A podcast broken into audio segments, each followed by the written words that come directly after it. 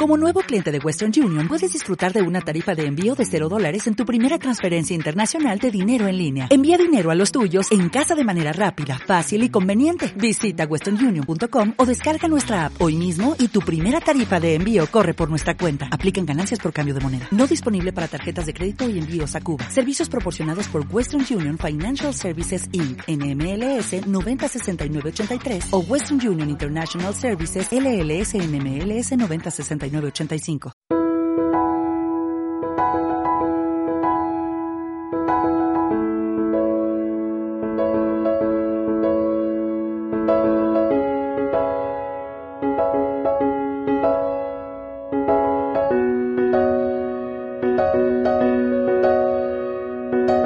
La verdad es que hubo un tiempo en que los consumidores tenían cierta tranquilidad cuando un asunto que les afectaba llegaba al Supremo.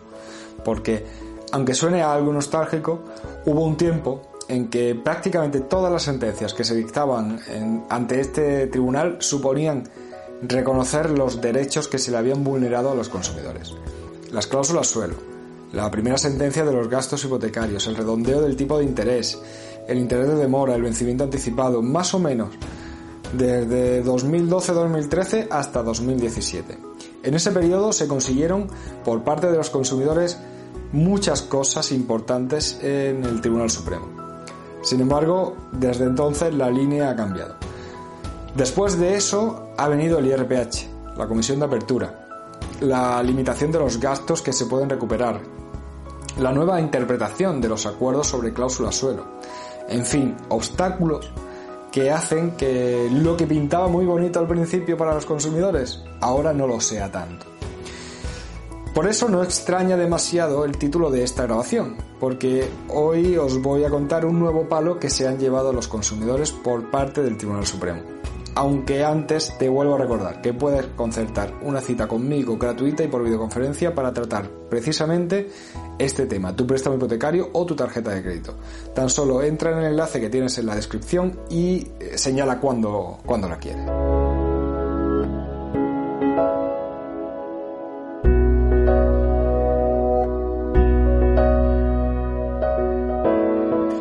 Presento antes de darte estas malas noticias que te traigo hoy. Soy Javier Fuentes y soy abogado y el fundador del despacho que le da nombre al canal, Jurisfirma Abogados. Hace algún tiempo te contaba que no estaba todo perdido con el impuesto de actos jurídicos documentados. Este impuesto que se paga cuando se constituye una hipoteca, pues ha dado mucho que hablar en los últimos años. Eh, pues era una de las cantidades que se reclamaban al banco cuando se declaraba la nulidad de la cláusula de gastos hipotecarios. Precisamente porque el Tribunal Supremo en un primer momento eh, puso de manifiesto que se podía reclamar, porque estábamos ante un impuesto que se, bueno, que había tenido que pagar el consumidor por culpa de esa cláusula de gastos hipotecarios. Sin embargo, después de muchos tira y aflojas, por parte de distintos cambios de opinión eh, del Supremo, se dio un giro de 180 grados en este asunto y se ha terminado por dejar fuera este impuesto de las cantidades que se podían reclamar cuando se anula la cláusula de gastos. Sin embargo, como os decía en ese vídeo, había un resquicio que permitía recuperar al menos parte de lo que se pagaba por el impuesto. ¿A qué me refiero? Pues verás, cuando se establece eh, una vivienda, una hipoteca sobre una vivienda, esa hipoteca va a cubrir una serie de cosas, aparte del dinero que nos deja el banco. Entre estas cosas se va a cubrir parte de los intereses de demora. Esto significa que como el impuesto se calcula en base al valor de la totalidad de la carga hipotecaria, pues el valor de los intereses de demora va a influir en parte del impuesto que se paga. De esta forma, como os decía, varias audiencias provinciales venían entendiendo, como además entiendo que es lógico, que al anular el interés de demora se debe poder recuperar esa cantidad que no tendría que haber pagado, recuperando así parte del impuesto. Bueno, pues este asunto ha llegado al Tribunal Supremo y la solución que ha dado no ha sido nada favorable, pues ha resuelto que el banco no puede ser condenado a abonar al consumidor estas cantidades. Para llegar a esta solución ha dado tres motivos. El primero, que hay que diferenciar eh, este caso del de los gastos hipotecarios, porque aunque en ambos casos el que recibió el dinero no fue el banco, sino un tercero, es decir, el notario, el registrador, eh, la gestoría y en este caso Hacienda, en el caso de los gastos, el banco sí salía beneficiada de la cláusula, porque se ahorraba pagar algo que le hubiera correspondido si no hubiera incluido esa cláusula. Sin embargo, en este caso el Supremo nos dice que no existe beneficio para el banco, pues en cualquier caso el impuesto por ley no le correspondía pagarlo a él, sino al prestatario. El segundo motivo está en que, según entiende, el consumidor puede reclamar esa devolución a Hacienda directamente una vez anulada la cláusula. Y aunque el banco le pague esa cantidad al prestatario, luego, en ese caso, no podría ponerse en su lugar y reclamarle a Hacienda.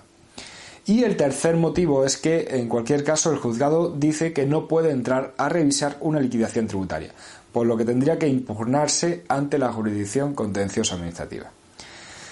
Desde mi punto de vista, esta solución no encajaría totalmente con la normativa. El artículo 6.1 de la Directiva Europea, que regula las consecuencias de declararse la abusividad de una cláusula, lo que establece es que si una cláusula se declara abusiva no vincularía de ninguna forma al consumidor. Además, en distintas sentencias del Supremo encontramos cómo se nos dice textualmente que este artículo lo que busca es restablecer la situación de hecho y de derecho en la que se encontraría el consumidor de no haber existido dicha cláusula. Entonces, lo relevante no es que el banco se beneficie o no de incluir una cláusula, una cláusula abusiva.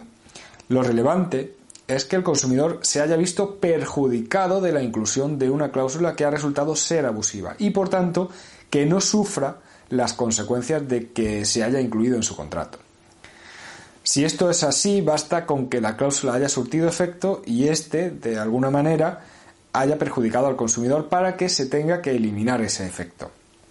En este caso, por más que el banco no se haya visto beneficiado directamente en ese efecto producido por la cláusula de que el impuesto haya sido más alto, eh, sí está claro que el consumidor se ha visto perjudicado.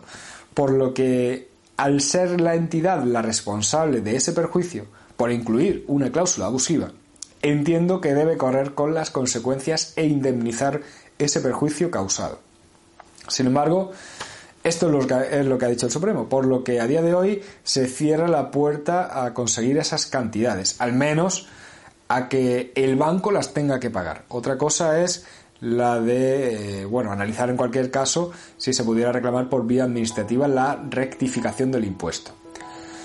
Pero lo que también ha añadido es que en estos casos, aunque no se recuperen esas cantidades por el consumidor, al anular la cláusula el banco debe ser condenado en costas. Por lo que quienes hayan demandado y aún no tengan sentencia, aunque no, consigan que se estimen esas cantidades, no deben dejar de conseguir una condena en costas a su favor, al menos por este motivo.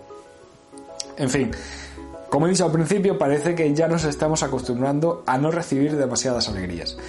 No sé si este asunto llegará a verse por el Tejue y si podría cambiar, pero ahora mismo es lo que tenemos. Dicho esto, para despedirme voy a pedir que marques un me gusta, compartas esta grabación y te suscribas eh, si aún no lo has hecho al canal.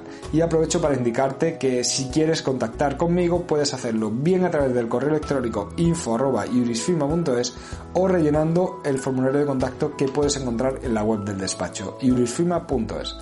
Un abrazo y hasta luego.